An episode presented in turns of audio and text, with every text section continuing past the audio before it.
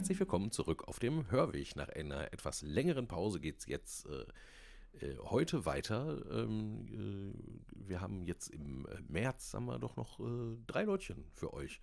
Heute geht's los mit Patrick, der grüne Heilige mit dem Kleeblatt. Mit absoluter Sicherheit steht fest, dass der heilige Patrick der Glaubensbote des Christentums für Irland gewesen ist. Seine Lebensgeschichte zu erzählen, ist allerdings mit erheblichen Unsicherheiten verbunden, weil es nur wenige gesicherte historische Fakten über ihn gibt. Ein Beispiel. Schon die Angaben über sein Geburtsjahr schwanken vom Jahr 385 bis 415. Ebenso über seinen Geburtsort in Britannien oder Schottland. Die Hauptursache dieser fehlenden Verlässlichkeiten liegt in zwei großen Veränderungsprozessen Europas begründet. Um das Jahr 400 endete mit dem letzten Truppenabzug die römische Herrschaft über Britannien.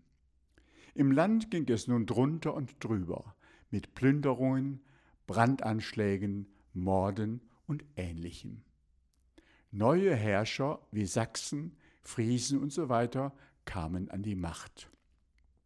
Zum anderen war diese Zeit durch die Völkerwanderung geprägt, wie zum Beispiel der Hunnen, der Goten, der Germanen. Diese chaotischen Zustände wirkten sich auch auf das Leben von Patrick aus.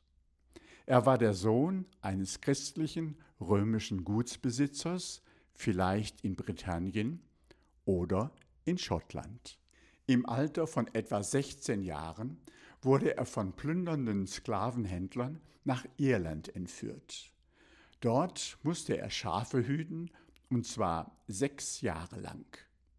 In diesen Jahren lernte er sowohl die Sprache der Iren und wurde auch mit ihren Sitten und Gebräuchen vertraut, was ihm später zugutekommen sollte.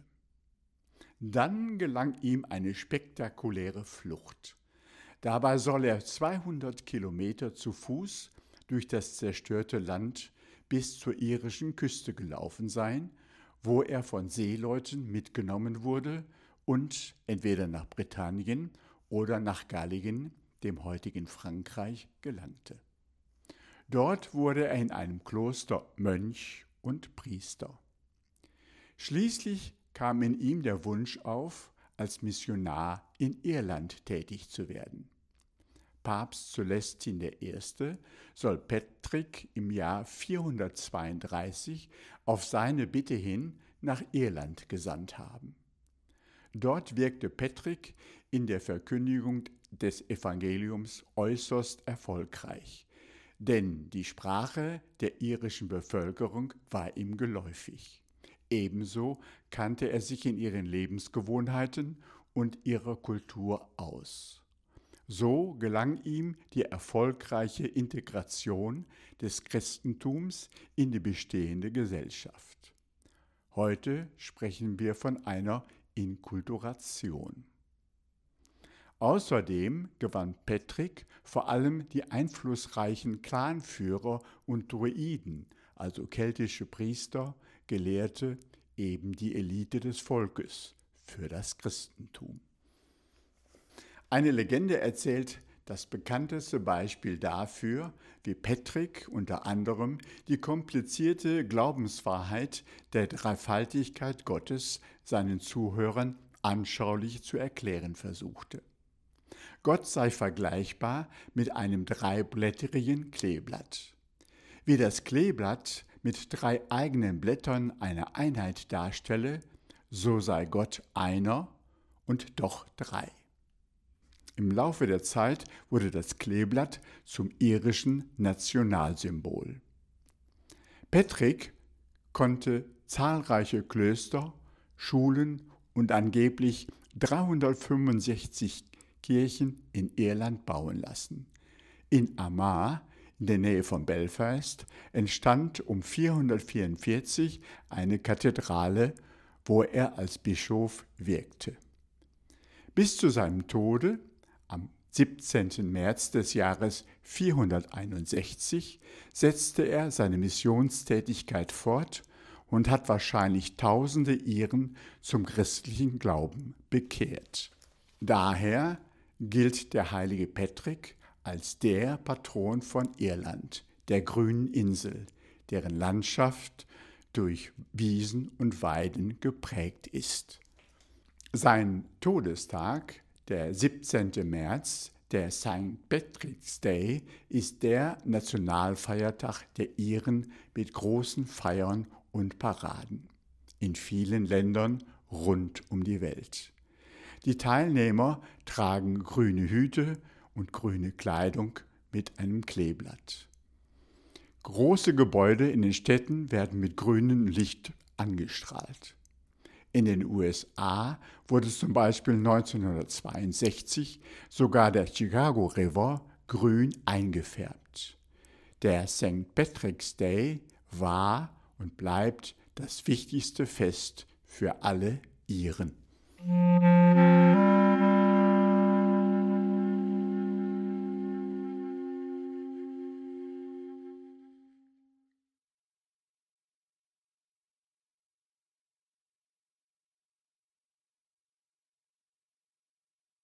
Ja, der heilige Patrick. Einer der Heiligen, die auch heute noch eine besondere Rolle spielen. Bei uns nur am Rande, wobei viele von euch sicherlich auch die Traditionen rund um den St. Patrick's Day zumindest kennen aus Irland. Ähm, hier bekommt man es ja manchmal auch mit, wenn man so an Irish Pubs vorbeikommt oder so, wo einfach nochmal die Tradition auch aufrechterhalten wird und es gefeiert wird ich hätte echt mal Lust, nach Irland zu fliegen und da mal einfach mitzufeiern. Äh, ich hätte auch Lust. Ich war tatsächlich schon zweimal in Irland, aber äh, immer erst im Sommer und äh, deswegen habe ich also den St. Patrick's Day gar nicht äh, so richtig ähm, äh, mitbekommen. Was mir aber wohl aufgefallen ist in Irland, ist, dass Irland einfach doch was sehr Spezielles ist und was sehr für sich ist, was es jetzt vielleicht nochmal interessant macht, sich äh, Patrick als Missionar anzuschauen, weil er ja quasi jetzt nicht, äh, wie das äh, zum Beispiel bei der Eroberung und der Missionierung Lateinamerikas der Fall gewesen ist oder so, in irgendjemandes Auftrag direkt dahin gegangen ist, um quasi das Land zu christianisieren und gleichzeitig unter eine neue Herrschaft zu bringen, sondern offensichtlich war er ja wirklich einfach sehr äh, überzeugt äh, von seinem Glauben und ist dann äh, völlig freiwillig äh, zurückgegangen und war offensichtlich sehr erfolgreich. Und zwar, wie wir gehört haben, durch etwas, was uns an anderer Stelle auch schon begegnet ist und was uns immer wieder begegnen wird. Ähm, also man kann den Leuten gut einen dann vom lieben Herrn Jesus erzählen, wenn man das in der Sprache derer tut, denen man was erzählen will. Äh, ja, und nicht nur in der Sprache, sondern einfach auch mit viel Hintergrundwissen über Kultur und darüber, wie die Menschen dort ticken.